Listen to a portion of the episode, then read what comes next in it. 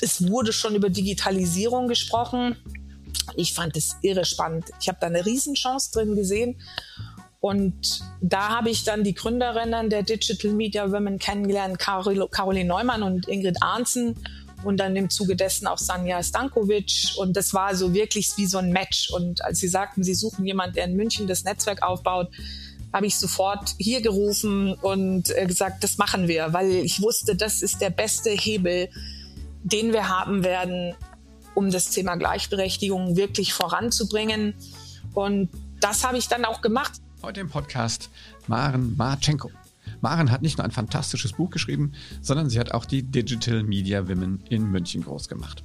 Wenn ihr wissen wollt, wie man anhand einer Espresso-Methode sein Branding in dem, im Unternehmen verbessern kann, wie man in ein ehrenamtliches Netzwerk die OKR-Methode einführt oder warum Maren jeden Freitag eine Kuh malt, dann solltet ihr unbedingt dranbleiben, hier beim Das Digitale Sofa. Viel Spaß mit der aktuellen Episode. Das Digitale Sofa mit Oliver Kemmern. Ja, hallo, herzlich willkommen zu einer weiteren Folge von Das digitale Sofa in unserem Female Leadership Special.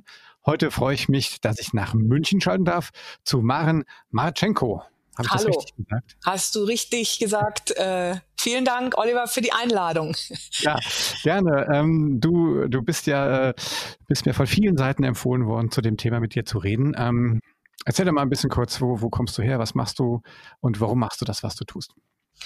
Also ja, ich, äh, ich sitze gerade in meinem Homeoffice in München und ähm, ich verdiene meinen Lebensunterhalt als Markenberaterin. Ich bin spezialisiert auf die Positionierung, äh, Repositionierung, Positionierung von Marken.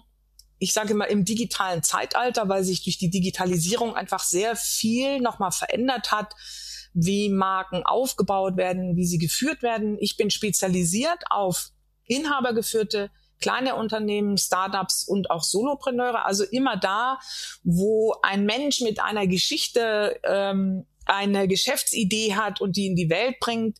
Was ich spannend finde, ist, weil da immer eine Geschichte äh, dran verknüpft ist. Da muss nichts erfunden werden, ähm, sondern diese Menschen sind immer angetreten, entweder erste, zweite oder dritte Generation, um die Welt besser zu machen.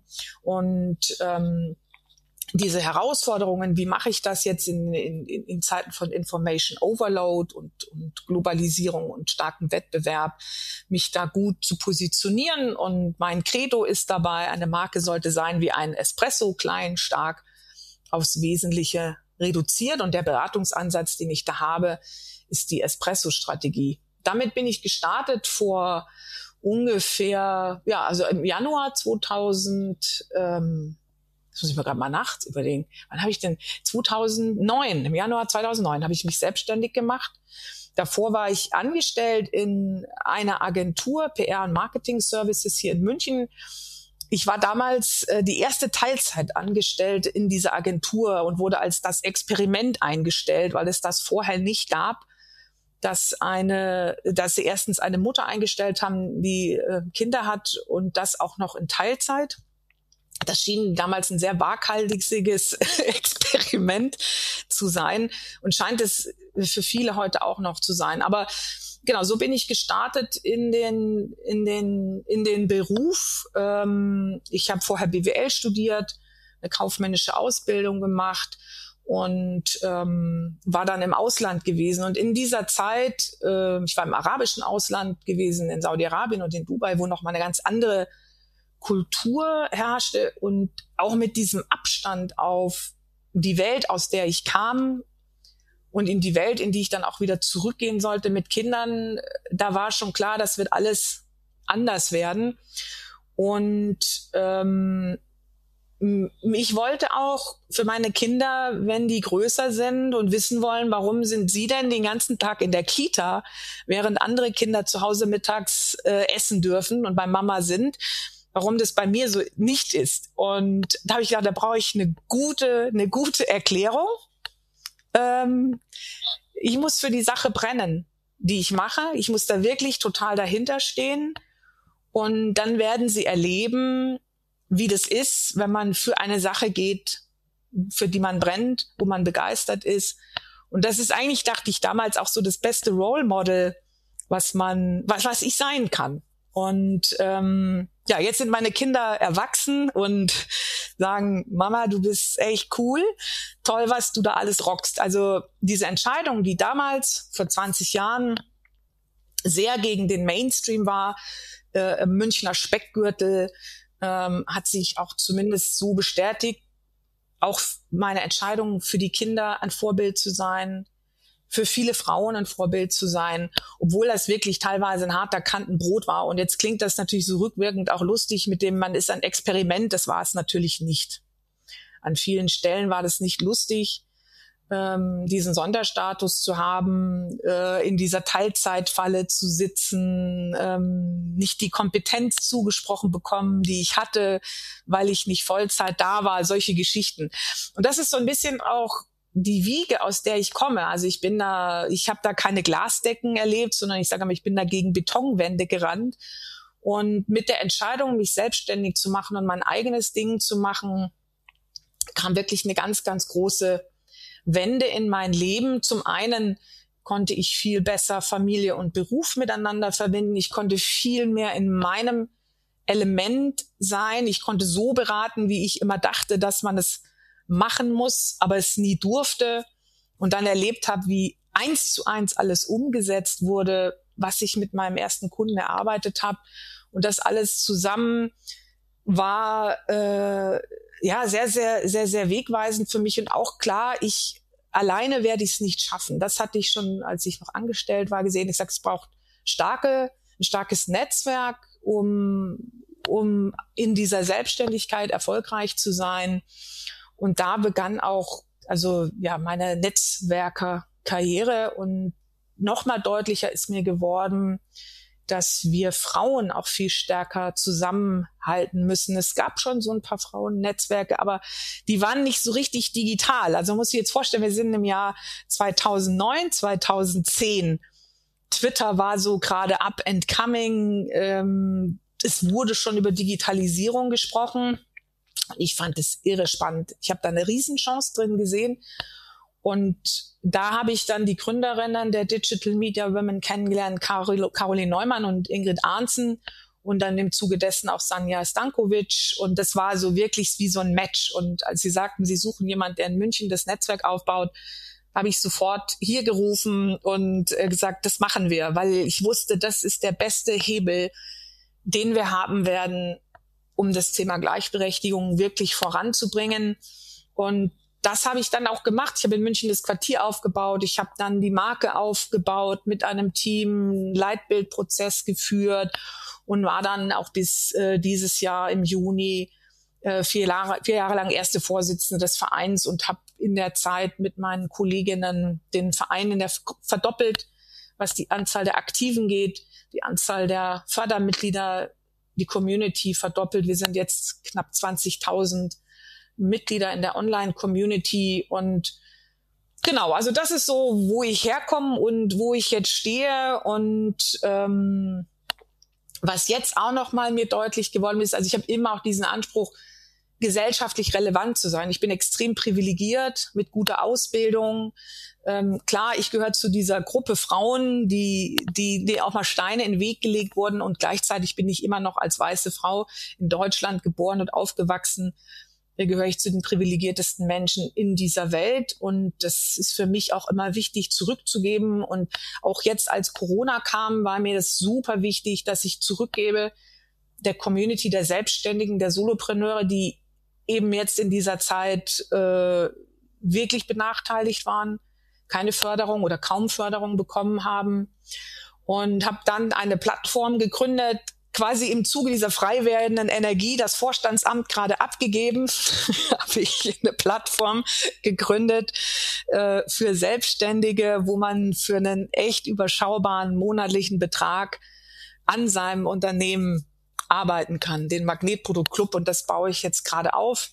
Ein äh, sehr, sehr spannendes Projekt, quasi das Thema Digi Lernen oder am Unternehmen arbeiten zu digitalisieren, skalierbar zu machen, dass Menschen Fortschritt erleben. Genau, das ist das, wo ich jetzt gerade stehe. Äh, super, jetzt hast du nur zwischendrin noch vergessen, dass du auch noch ein Buch geschrieben hast. ich habe, ach so, ja, ja, das, ja, das, äh, da, ja, gut, also das, das ähm, ist gut, dass du das erwähnst, Oliver. Also ich habe das ja, das hat mich ja drei Jahre begleitet, von der Idee, bis es tatsächlich herauskam, so eigentlich dreieinhalb, weil die auch Corona die Veröffentlichung noch mal ein bisschen verzögert hat. Und, und tatsächlich war das auch also hat das auch maßgeblich dazu beigetragen, warum ich dieses, ich sag mal, dieses zweite Unternehmen mit der Lernplattform des Magnetproduktclubs so aufbaue, wie ich es aufbaue. Ähm, in dem Buch, äh, das heißt, Design ist mehr als schnell mal schön, geht es darum, äh, wie ich Designer empowern möchte, auch als Berater zu funktionieren und dieses Beratungsmandat, was sie eigentlich schon lange haben, sich auch äh, vergüten zu lassen. Und in diesem Buch beschreibe ich letztlich, das sind vier Stufen des Designbewusstseins und abhängig davon, welche Reife das Unternehmen hat, hat man unterschiedliche Möglichkeiten, dieses Unternehmen auch als Designer oder Designerin zu begleiten. Und äh, die vierte Stufe, das ist sozusagen die am höchsten äh, ähm, ausgebildete diese Unternehmen, dazu gehören zum Beispiel Airbnb oder IKEA, die verstehen Design als Strategie. Das heißt, die gesamte Unternehmensstrategie wird aus der Nutzerperspektive betrachtet oder der Kundenperspektive und danach richten sich alle Prozesse. Oft arbeiten diese Unternehmen auch agil, ähm, nutzen Digitalisierung und Technologien sehr, sehr intelligent, um ihr Kundenversprechen noch besser zu erfüllen. Und das ist sozusagen auch das, was in der DNA meines Clubs jetzt ähm, drin ist. Also wirklich Design als Strategie. Diese Plattform ist komplett basiert auf Nutzerzentrierung. Alle Features, die da drin sind, basieren auf spezifischen Bedürfnissen dieser Gruppe der Selbstständigen. Du hast hast fast drei Jahre an dem Buch geschrieben. Ne? ja. Ähm, auch so nutzerzentriertes, agiles Projekt. Hast du da auch dann zwischendrin immer die Nutzer gefragt? Ja, genau. Also das ähm, tatsächlich. Also ursprünglich, also wann habe ich denn die Idee gehabt? Ich glaube, das war im Januar 2017. Ich habe das schon beobachtet. Ich teile mir mit vier Designerinnen ein Büro und arbeite natürlich als Markenberaterin immer wieder auch mit Designern und Designerinnen zusammen. Und da ist mir schon aufgefallen, dass die, dieses, die Herangehensweise, wie sie an diese Probleme meiner Auftraggeber äh, und Auftraggeberinnen herangehen, eine komplett andere ist als meine. Also ich bin klassische BWLerin. Ich sag mal so, so lineare Herangehensweise, komplexe Sachverhalte in einem coolen Modell äh, zu reduzieren. Das ist ähm, meine ganz große Stärke. Das ist auch das Modell der Espresso-Strategie. Ähm, aber was die halt noch mal besser können, ist zum einen noch stärker die Nutzerperspektive oder Kundenperspektive, also der Kunden, meiner Kunden einzunehmen und daraus Lösungen zu entwickeln und zu visualisieren und schon in einem ganz frühen Stadium. Und dann dachte ich, das ist ja spannend. Ähm, das ist im Grunde alles Beratung. Das stand aber nie auf einer Rechnung. Und dann habe ich natürlich auch gesehen, wie die teilweise ächzen, weil sie eben immer nur für dieses schnell mal schön gebucht werden und nicht für die Kompetenz, die sie haben, nämlich Probleme zu lösen. Und dann habe ich gesagt, guck mal, dann habe ich angefangen, meine Kolleginnen, ich sag mal, so eine Mentorin zu werden und mach das so und gehe da, da dran. Ich hatte zunehmend in meiner Beratung und in Workshops Designer und Designerinnen sitzen. Dann, hab ich, dann hat meine Kollegin gesagt, Maren, schreib doch da mal ein Buch zu. Also du weißt doch, wie es geht, wie man sich als Berater oder Beraterin positioniert, schreib doch da ein Buch. Und äh, der Hermann Schmidt Verlag war sowieso mein absoluter Lieblingsverlag geh doch mal, melde dich doch mal bei denen. Dann habe ich eine ganze Weile gebraucht, um Anlauf zu nehmen, äh, um da mit meiner völlig rudimentären Idee aufzuschlagen. Und aber siehe da, Frau Schmidt-Friedrichs hat sofort gesagt, fantastisch, ähm, schicken Sie uns mal eine Projektskizze. Dann hat es noch mal ein halbes Jahr gedauert, bis ich, äh, bis ich eine Projektskizze hatte, die letztlich, ich sag mal, so basierte, wie läuft so ein Beratungsprozess ab und das sozusagen zu vermitteln. Und dann habe ich gesagt, gut, dann machen wir das Buch zu. Ähm, und das ist zugeschnitten auf die Situation von Designern und Designerinnen. Dann habe ich angefangen zu schreiben und habe dann beim zweiten Kapitel gemerkt, ich krieg da irgendwie den Dreh nicht rein.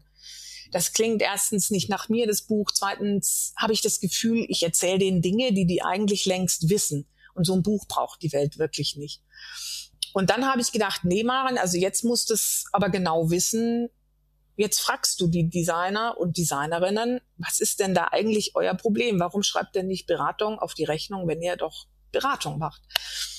Und habe mit drei Interviews begonnen und habe dann schon sehr schnell in diesen drei Interviews festgestellt, es waren schriftlich und dann nochmal mündlich, warum mein Konzept nicht funktionierte und habe gedacht, okay, jetzt muss ich die Basis noch ein bisschen äh, verbreitern, also dass ich Männer und Frauen frage, Angestellte und Selbstständige und welche die in Teams arbeiten. Haben wir ein universelles Problem oder ist es ein Problem einer Teilgruppe nur? Und dann kam raus, das ist eigentlich ein echt universelles Problem und habe dann auf Basis sozusagen zugeschnitten auf die Problemsituation dieser neun Interviews das Buch geschrieben quasi genau, ich hatte dann auch zwei Personas vor Augen, die ich durch diesen Repositionierungsprozess geführt habe. Also erstmal bewusst zu machen, ähm, schau mal, hier, hier stehst du dir selbst im Weg, schau mal, hier sind die Chancen, die sich für dich ergeben, schau mal, das ist das, was du alles schon kannst und nutze das. Und wie kannst du das in ein Angebot, in ein Beratungsangebot packen, eben dann basierend auf äh, dem Konzept der Designleiter, je nach Designbewusstsein in der Organisation, was brauchen die und wie kann man, was können mögliche Angebote sein, wie kalkuliert man das, wie vermarktet man sich und wie macht man das Ganze, ohne sich äh, zu verzetteln. Und so ist dann dieses Buch entstanden, total nutzerzentriert und tatsächlich auch sehr agil. Ich habe dann auch nach der Hälfte, habe ich das mal zum Lesen, zum Testlesen gegeben in der Zielgruppe treffe ich den Nerv oder nicht, äh, was muss ich adaptieren, habe dann noch mal ein Kapitel über den Haufen geworfen, also ein ganz klassisches, klassischer iterativer, kreativer Prozess. Und habe in diesem Prozess auch zum ersten Mal verstanden, was das Schwierige ist, wenn man in einem solchen Prozess auch beratend tätig ist und warum das nicht so einfach ist, das auf eine Rechnung zu schreiben. Und ähm, genau, und so ist dieses Buch entstanden. Und dabei natürlich auch noch mal in der Auseinandersetzung wie hat sich die Wirtschaft verändert? Was brauchen Unternehmen künftig? Was brauchen sie überhaupt für eine Art von Beratung? Und da ist mir auch klar geworden, ähm, auch mein, mein klassischer Markenberaterberuf, da wird sich verändern. Und ähm, ich werde auch zusehen müssen, dass ich das Wissen digitalisiere und nutzbar mache. Wobei ich da als ich das Manuskript im Herbst abgegeben habe, letztes Jahr noch gar nicht genau wusste, wie ich das machen soll, bis dann Corona kam und plötzlich irgendwie ein Puzzlestein zum anderen kam und diese Lernplattform entstanden ist, wo jetzt das gesamte Wissen zugeschnitten auf die Selbstständigen hineinfließt. Ähm, wir, jetzt, wir machen ja Web, auch Webdesign teilweise auch, mhm. also ich mit meiner, mit meiner Agentur. Mhm. Und ich finde auch immer diese Diskussion zwischen ähm, schön und hässlich, die ist für mich die falsche. Ich sage mal, es ja. ist entweder richtig oder falsch. Richtig, also entweder funktioniert ähm, genau. oder es funktioniert nicht. Und nicht funktionieren ist keine Lösung. Exakt. Vielleicht an der Stelle mal, du hast, du hast schon gesagt, der Hermann Schmidt Verlag, das verbindet uns jetzt ja, ne? Mhm. Die sitzen ja auch hier in Mainz. Ja. Ähm, und das kann man an der Stelle mal wirklich auch sagen, das ist äh, wirklich ein ganz toller ähm, Verlag. Ich glaube, Familiengefühl, das sind Geschwister, mhm. glaube ich. Ne? Ein Ehepaar ist das. Ein Ehepaar. Ein ah, okay. Ehepaar, genau. Der Sohn hat das oh. vom Vater übernommen und äh, geheiratet und genau, mit der angeheirateten Architektin hat dieser Verlag nochmal eine ganz andere Wendung genommen. Und jetzt führen Karin Schmidt-Friedrichs und Bertram Schmidt-Friedrichs diesen Verlag zusammen. Ja. Und die machen wirklich tolle Sachen. Also mhm. lohnt sich da mal reinzugucken, vor allem auch sich dein Buch anzugucken. Ähm, und äh, wir werden es auf jeden Fall in den Shownotes verlinken. Ja, vielen, vielen Dank. Ja, ja klar, gerne. Ähm, ja, du hast eben so ähm, gesagt, bei den äh, Digital Media Wim warst du, mhm. warst du viel unterwegs. Wie mhm. gesagt, mit, mit Sanja hatte ich auch schon vor ein paar, paar Folgen auch schon mal einen Podcast zu dem Thema. Ähm, aber jetzt habe ich bei LinkedIn gesehen, du bist, äh, du bist, was bist du, OKR? Ich bin OKR-Master, äh, genau. Master. Erklär das mal. Ist das das OKR, was ich auch so kenne? Ja. Oder, okay. Äh, genau, also äh, genau. Das ist ähm, als, also als ich das Amt übernommen habe, äh, der Vorsitzenden, ähm, war, war schon klar, dass wir als schnell wachsende Organisation uns anders aufstellen müssen. Und mit meiner Vorstandskollegin Maren Helsche zusammen äh, haben wir über die letzten vier Jahre diesen Verein hin zur Agilisierung ausgerichtet. Weil wir sehr, wir arbeiten in virtuellen Teams dezentral. Ähm, das heißt, wir brauchen eine, eine, im Grunde eine sich selbst organisierende Organisation. Und das ist im Ehrenamt nochmal eine andere Herausforderung, weil wir ja äh, also nicht nur nicht zusammensitzen im Büro, sondern alle sind freiwillig da. Alle sind freiwillig da. Man kann niemandem irgendetwas verordnen von top-down. Wir waren also Chefs ohne Weisungsbefugnis und gleichzeitig aber doch Führungskräfte in diesem Verein und ähm, und haben sehr viel an der Kultur gearbeitet, der an der Kultur einer einer einer ich sag mal einer guten Zusammenarbeit. Gerade wenn man in virtuellen Teams arbeitet, ist es noch mal wichtiger, zum Beispiel auf die Kommunikation zu achten, dass wir äh, auch möglichst ähm, an einem Strang ziehen, auch wenn wir das nicht sehen. Und da waren wir sozusagen mit unseren klassischen Planungsmethoden einfach an eine Grenze gekommen. Also das hat einfach nicht funktioniert. Und ich hatte für mein eigenes Business schon äh, mit der OKR-Methode gearbeitet und die so kennengelernt und habe dann äh, eine Organisationsberaterin, ähm, die hat uns begleitet in, in diesem Prozess der Agilisierung. Und die hat gesagt, sag mal, OKRs, also das wäre doch jetzt eigentlich, das wäre doch jetzt eigentlich das, was dran ist, weil äh, man über diese agile Zielungs, die Organ, äh, agile Zieleplanungsmethode Objectives and Key Results heißt äh, das abgekürzt, eben genau dazu geeignet ist, eine große Vision, die wir ja haben als äh, Digital Media Women, die Gleichberechtigung von Mann und Frau, also eine Mega-Vision.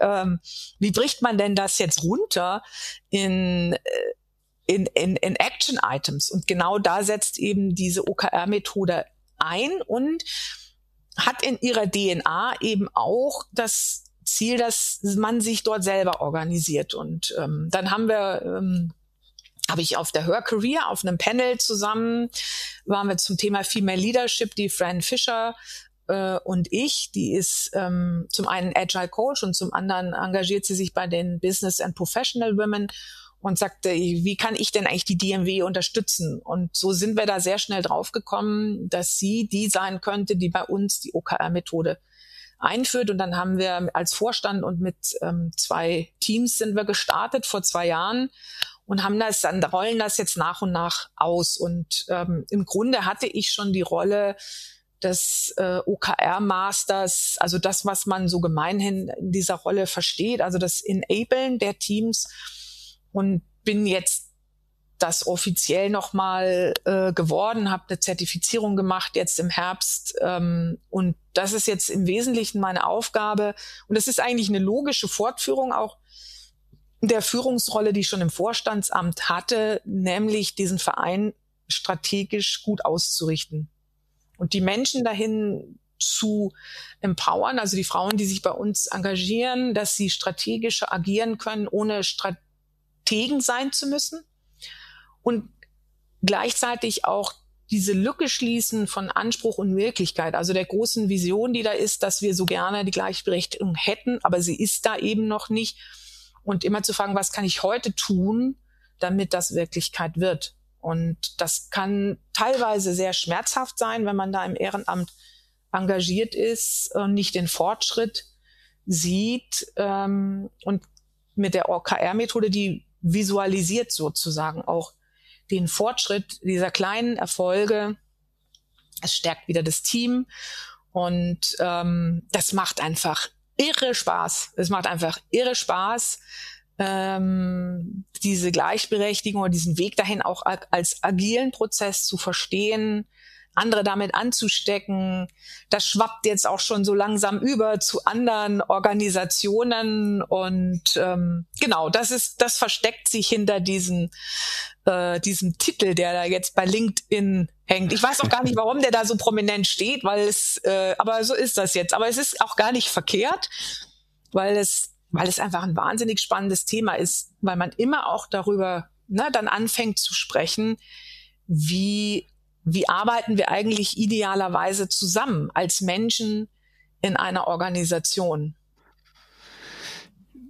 Ich wollte das gar nicht, ich finde das super. Ich glaube, da könnte man eine ganz eigene Folge zum Thema OKRs machen. ähm, also vielleicht für alle, die das nicht kennen, bekannt geworden durch Google, aber eigentlich es, kommt es schon eigentlich von Intel, glaube ich, ne, aus, mhm. den, aus den 80er Jahren. Ähm, ich glaube, das Schöne daran ist eine, so eine kaskadierende Methode. Ne? Es gibt oben das Objective, also quasi genau. sowas wie, was du als Vision bezeichnet hast. Und die, die Key Results sind quasi messbare Ziele, die aber das ja. Team sich selber daraus generiert. Richtig, genau. Und, ja, und, und ich finde das Schöne daran, dass es ja in Deutschland nicht so üblich, äh, es gibt ja so ein, so ein zumindest bei Google so ein Ampelsystem und mhm. ich gebe selber an, ob ich mein Ziel erreiche oder nicht. Und ja. das wird in Deutschland immer so gewertet als, ah, guck mal, der ist noch rot, ja, oder die.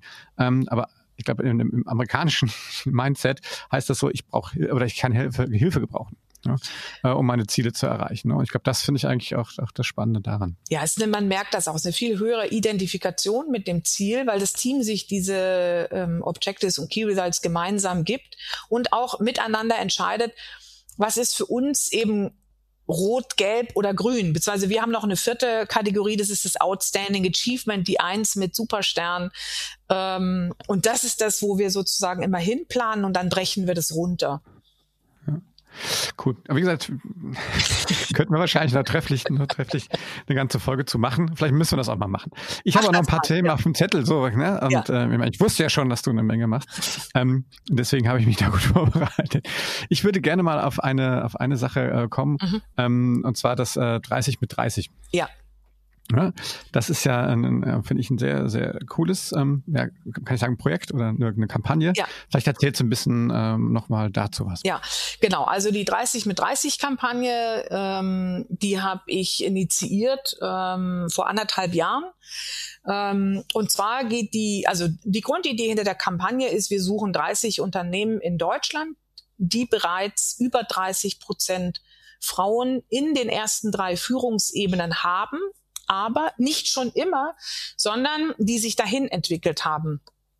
Die also irgendwann an einem Punkt die Entscheidung getroffen haben, äh, unser Frauenanteil in der Führungsebene ist uns zu wenig, wir möchten das ändern und haben das verändert. Warum dieser enge Zuschnitt?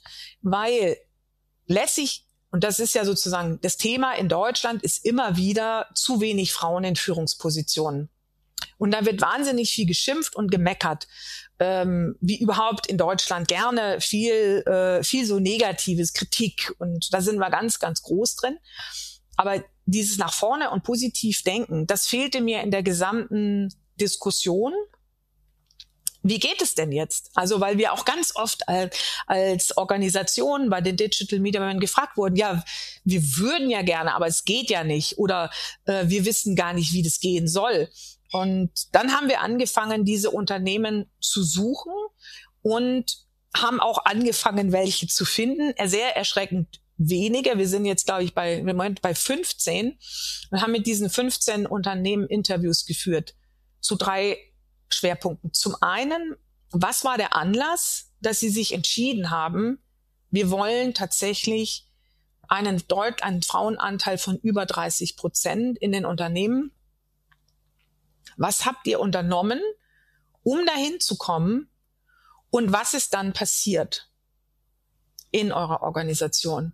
Das sind die drei Schwerpunkte, die wir anschauen und die in diesen Interviews erzählt werden. Äh, auf unserer Webseite äh, findet man die 30 mit 30 äh, Kampagne. Da könnt ihr äh, auch die Interviews nachlesen. Sind, wir haben aus unterschiedlichen Branchen unterschiedliche Unternehmensgrößen. Äh, VD ist zum Beispiel dabei, aber auch der Zeitverlag. Ähm, so und und da anzugucken, was was waren die Motive? Also was motiviert sozusagen diese Veränderung anzugehen, diese für viele anscheinend unlösbare Aufgabe. Und vor allen Dingen, welche Maßnahmen haben dann dazu geführt, dass es geklappt hat? Denn das How-to, das ist für uns auch immer noch der Puzzlestein, der, der fehlt. Wir sind jetzt in dem neu gegründeten äh, Think Tank dabei, Impact of Diversity ähm, vom FKI, Frauenkarriereinstitut, ähm, um vom Denken ins Handeln zu kommen. Und dort fließt jetzt auch sozusagen dieses gesamte Erfahrungswissen, was wir aus den aus diesen 15 äh, qualitativen Interviews herausgefiltert haben, fließt da jetzt auch ein. Und äh, das ist das, was, was dahinter steckt. Und eben auch die Frage, ähm, oder so, ich sag mal, so ein Phänomen, was auch immer noch sehr verbreitet ist, dass es wird immer noch als Frauenproblem gehandelt. Also es wird immer noch so gesagt, Frauen haben ein Problem, Frauen sind im Defizit, Frauen müssen, ne, wir müssen die Frauen reparieren und dann wird das schon alles. So ist es aber nicht. Und das zeigen auch sehr, sehr, äh, zeigen, das zeigen schon sehr, sehr viele Studien. Ähm, es sind die Systeme, die das nicht zulassen. Und dann ist natürlich die Frage, wie kann ich ein System verändern und vor allen Dingen auch Männer dazu kriegen. Ja, also ich habe mal gesagt, wir müssen die Männer an Bord kriegen, denn erst wenn das passiert, werden wir wirklich Veränderungen anstoßen können. Solange es ein Frauenproblem bleibt, wird es ein Frauenproblem bleiben. Und äh, genau, das sind die Gründe, äh, warum ich diese Kampagne initiiert habe, zusammen mit meiner Kampagnenmanagerin Nadine Bütow, die das wirklich ganz, ganz fabelhaft orchestriert. Äh, ohne sie würde die Kampagne gar nicht so laufen, wie sie jetzt läuft. Also ich bin eine Frau, ich habe immer super tolle visionäre Ideen mit großer Strahlkraft und Wirkkraft, aber bin nicht die Umsetzerin. das muss ich sagen, sobald es in so Details geht und äh, Strukturen und, und kleinteilige Prozesse nachzuhalten, ähm, das können andere sehr, sehr viel besser. Deswegen ist Nadine da das, das beste äh, Pendant. Und genau, und diese Learnings aus der Kampagne, die tragen wir jetzt äh, eben in unterschiedlichen Formen und Formaten wieder in die Welt zurück. Welche interessiert mich jetzt natürlich als Mann, welche Ideen ähm, gibt es denn da schon von euch, die Männer an Bord zu kriegen? Oder was, was ja. hindert denn die Männer an Bord zu kommen? Ähm, genau, also was, was, äh, was Männer hindert, an Bord zu kommen, ist, ist äh, ganz oft, dass schnell über Quoten gesprochen wird. Also wir haben natürlich auch diese 30 Prozent da im Raum stehen. Aber wenn man sagt, äh, wir führen jetzt eine Frauenquote ein, dann ist man ganz schnell äh, in so einem, sind viele schnell in so einem Gefühl, ähm, ich soll jetzt hier übervorteilt werden oder äh, die Quote entscheidet gar nicht mehr meine Kompetenz und, ähm, und Männer fühlen sich zurückgestellt. Und deswegen sind die da nicht begeistert an Bord. Es ist ihnen auch zu wenig, diese sozusagen eine Quote. Und zu Recht. Das ist das äh, und das ist das Spannende, wenn wir, wenn ich dann in Unternehmen spreche oder an Konferenzen ähm, und erzähle, was passiert in den Unternehmen, also erstens, welche Maßnahmen funktionieren und was dann in den Unternehmen passiert, dann sind alle Männer an Bord. Nicht alle, also das muss man auch dazu sagen. Ein bestimmter Typ Mann äh, steigt dann völlig aus. Ähm, aber die meisten Männer sind dann sehr, sehr begeistert, weil sie sagen, endlich geht das mal weg von diesem Quotengerede. Aber ich, vielleicht erzähle ich mal, was ist denn, was ist, was ist denn in diesen Unternehmen passiert, nachdem sie sich entschieden haben, die 30 Prozent erreichen zu wollen? Darf ich kurz vorher was fragen? Was mhm. habt ihr denn rausbekommen? Warum haben die sich denn entschieden, ähm, das zu tun? Genau, also ähm, tatsächlich haben alle durchweg gesagt, das ist überhaupt nicht mehr zeitgemäß, dass Männer und Frauen keine Chancengleichheit haben. Und sie sagten auch alle, wenn wir wettbewerbsfähig sein wollen, dann brauchen wir diverse Teams. Und da brauchen wir, und das lässt sich dann ganz einfach zählen, Männer und Frauen in einem ausgewogenen Verhältnis. Und das ist auch klar, um sozusagen dieses 50-50 herzustellen. Im Unternehmen braucht es einen hohen Anteil von Frauen in Führung, mindestens 30 Prozent. Das heißt, da sind, das ist so eine, eine Kombination aus, ähm, es ist nicht zeitgemäß, es ist vor allen Dingen nicht erfolgsversprechend, wenn wir mit so einer äh, monotonen Führungskultur unterwegs sind. Also es ist heutzutage, und es ist nochmal bei den ich sag mal, bei den technologiegetriebenen Unternehmen nochmal wichtiger, die Innovationskraft durch Diversität. Und dazu gehört eben auch, dass Frauen und Männer in etwa gleich verteilt sind in den Führungsebenen, weil das auch den Vorbildcharakter hat, weil das die gesamte Kultur im Unternehmen verändert und die genau das nämlich ermöglicht, Diversität in der Organisation. Das sind die, wenn man die drei Hauptmotive, die ähm, die bei den Unternehmen dazu geführt haben. Und die haben aber auch, sehen wir auch sehr schnell klar, das ist kein Selbstläufer. Also nur weil wir jetzt sagen, ähm, wir, wir wollen hier Frauen in Führung haben, passiert es nicht, sondern es braucht verschiedene Stellschrauben, an denen gedreht wird. Und das fing alle, also es, letztlich kann man bei allen diesen Unternehmen, äh, ich sag mal so, Veränderungen in bestimmten Bereichen ähm, erkennen und zwar parallel. Das fängt an mit, ähm, mit Unconscious Bias Trainings oder Verhaltensstereotype. Das ist ja nicht nur, es gibt ja nicht nur Gender-Klischees, es gibt ja irre viele andere äh, Verhaltensstereotype auch in Bezug auf Ausländer, in Bezug auf Hautfarbe, in Bezug auf Alter. All das ist dann plötzlich auf dem Tisch, wenn man sich entscheidet, äh, Frauen in Führung zu bringen. Das heißt, es finden dort Trainings und also Awareness-Trainings und Schulungen statt, die da ein Bewusstsein schaffen, damit man nicht immer wieder in die gleiche Falle tappt. Und das andere ist dann auch eine, ich nenne das, was, was sehr stark durchkommt, eine Kultur des Vertrauens, des Zutrauens. Also zum einen, dass man dann Menschen jenseits dieser Klischees Dinge zutraut, die man ihnen vorher nicht zugetraut hat. Ganz oft geht das einher auch mit einer Veränderung sozusagen in der Organisationskultur, nicht zwingend arbeiten die agil, aber viel mehr in Netzwerken. Das ist so etwas, was auftaucht. Also Abteilungssilo übergreifend, viel mehr in Netzwerken zu arbeiten.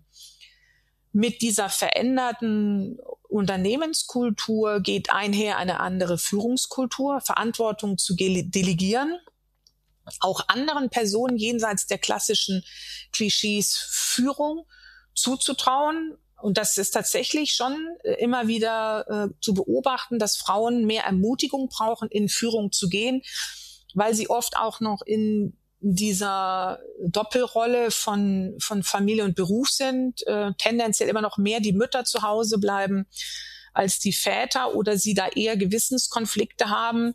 Das heißt, sie brauchen mehr die Einladung von ihren Vorgesetzten. Das sind so, ach so typische Stories aus den Unternehmen, dass die männliche Führungskraft sagt, okay, was brauchst du für ein Arbeitsumfeld, um diese Aufgabe zu übernehmen? Und dann wird dieses Arbeitsumfeld geschaffen. Es wird nicht der Frau gesagt, veränder dich mal, ähm, damit du auf diese Stelle passt, sondern wie können wir die Stelle verändern, damit sie zu dir passt. Und, ähm, und das ist dann auch dieses Phänomen. Das heißt, auch Männern zum Beispiel wird viel mehr zugetraut, dass sie nach, also, dass sie Care-Arbeit übernehmen dass sie ihre Kinder von der Kita abholen, dass sie also jenseits dieses klassischen männlichen Führungsklischees, was es in vielen Unternehmen gibt, ermutigt werden, diesen, diese Rolle äh, des Vaters oder des pflegenden Familienmitglieds zu übernehmen, damit die rauskommen aus dem Klischee. Das hören wir nämlich auch von vielen Unternehmen dass wenn Männer sagen, sie möchten jetzt hier Elternzeit nehmen, dass sie völlig schief angeschaut werden und sie sich gar nicht trauen oder es wird ihnen mit Kompetenzentzug gedroht, wenn sie jetzt mehr als zwei Monate in Elternzeit gehen. Also das heißt, da finden, finden sozusagen, man traut den Menschen andere Dinge zu, jenseits dieser Klischees und das in ganz verschiedenen Rollen. Und diese Führungskultur verändert sich, es wird viel mehr delegiert. Das heißt, das geht da auch mehr in Richtung Selbstorganisation. Ein Unternehmen zum Beispiel haben sich die MitarbeiterInnen ein, ohne die Geschäftsführung ein faires ähm, Gehaltsmodell entwickelt, wo sie sagen, was ist, was ist eine faire Bezahlung und haben ganz gemischt im Unternehmen eine Gruppe äh, dieses faire Gehaltsmodell entwickelt, der Geschäftsführung vorgelegt und haben gesagt, das haben wir uns überlegt. Dann haben die gesagt, finden wir toll, das machen wir. Und, ähm, und der letzte Baustein, das ist eben der, der Recruiting-Prozess. Das heißt, da schon von Anfang an, man muss ganz anders recruiten. Das heißt, wenn man ähm, wenn man einen Frauenanteil von 30 Prozent in der Spitze möchte, muss man im, wenn man sozusagen im Junior-Level äh, rekrutiert, äh, 70 Prozent der neuen Stellen mit Frauen besetzen. Und das heißt auch, neue Wege im Recruiting zu gehen, denn Frauen bewerben sich nicht auf diese klassischen Stellenausschreibungen. Das heißt, auch dort wird sehr viel mehr mit Netzwerken gearbeitet. Und die Frauen so für das Unternehmen gewonnen oder auch äh, Quereinsteigerinnen, gerade wenn es um den Technologiebereich geht. Also das ist das, was die sozusagen sind die Maßnahmen, die dann gefruchtet haben. Und was dann eben passiert ist, dass sich auch die Männer, das ist so eine Rückmeldung, in dieser Kultur viel wohler fühlen weil sie nicht mehr äh, eben diese männlichen Verhaltensstereotype von breite Schulter, laut und in Meetings äh, so bestimmte Rituale äh, zu leben, sondern die sagen genauso einfach ihr Ding und, ähm, und werden gehört. Und es ist ein, ein ganz anderes Arbeiten. Ein, wie hat das mal ein, ein, ein, ein Mann im Publikum hat gesagt, das findet er so großartig, ähm, weil so wollen wir ja eigentlich alle zusammenarbeiten, dass wir als Mensch gesehen werden für der, der wir sind. Und das würde ich sagen, beschreibt, beschreibt das ganz gut, was in den Unternehmen für eine Kultur herrscht. Und das ist das, wo die Männer an Bord sind und sagen, ja, so will ich auch arbeiten. Nicht jetzt der weiße Mann, ich sage mal jetzt auch mal Klischee, ne? Der weiße Mann, der, äh, der sehr machtorientiert ist und den Titel braucht. Für solche Männer gibt's da nicht so viel Raum mehr. Das muss man auch sagen. Also die sind jetzt da nicht happy.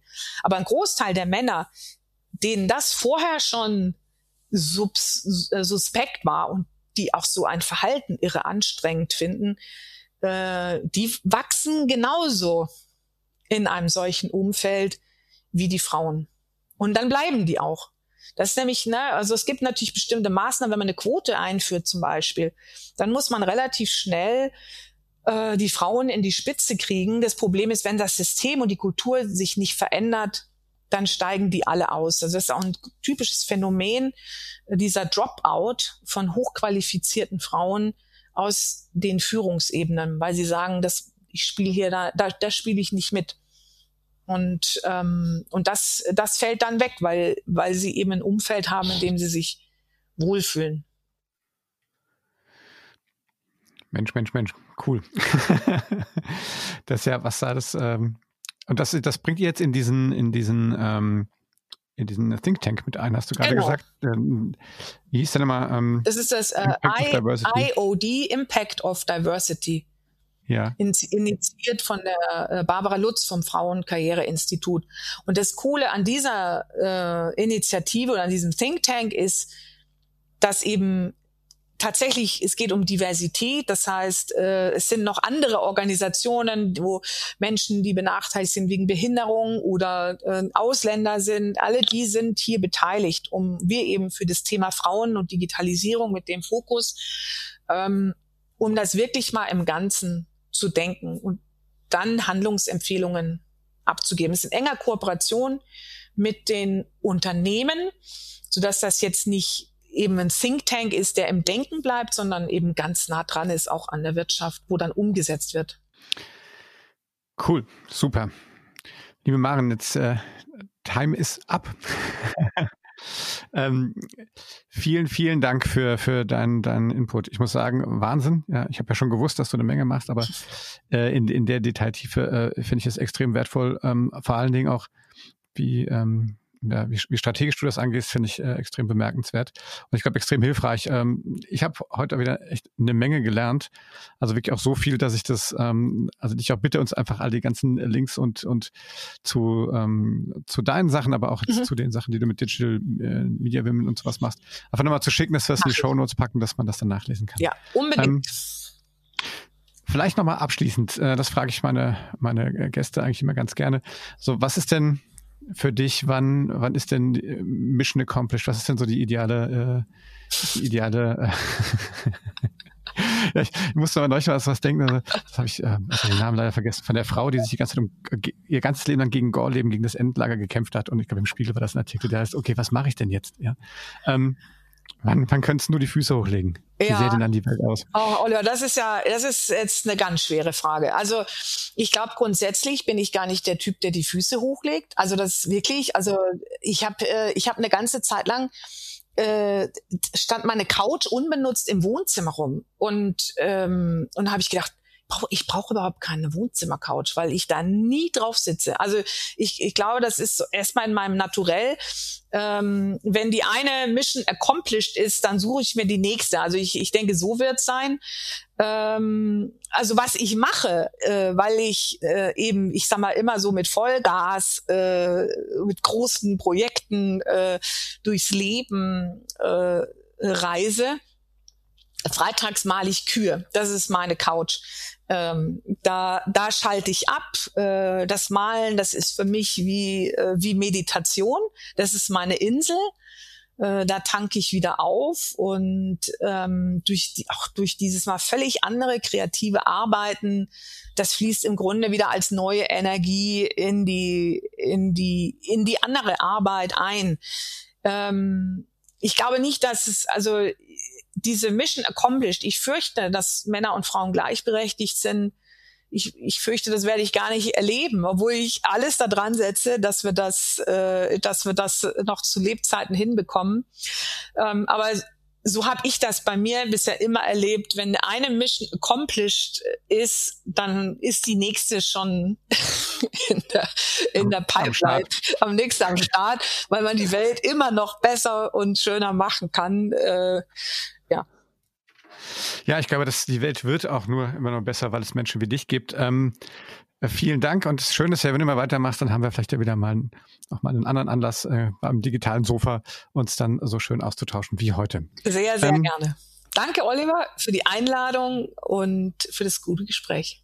Ja, dank dir für, für die wirklich vielen äh, coolen Impulse. Um, ähm, und ja, wie immer, wenn es euch gefallen hat, wenn euch das digitale Sofa als Format gefällt, dann gebt uns einen Daumen hoch oder fünf Sterne bei Apple Podcasts. Ähm, ihr findet uns auch auf den üblichen verdächtigen sozialen Medien und Netzwerken. Und ähm, ja, liebe Mann, viel, viele Grüße nach München und ähm, ja, viel Erfolg bei deinen ganzen Projekten. Vielen Dank, dass du da warst. Tschüss. Danke. Tschüss.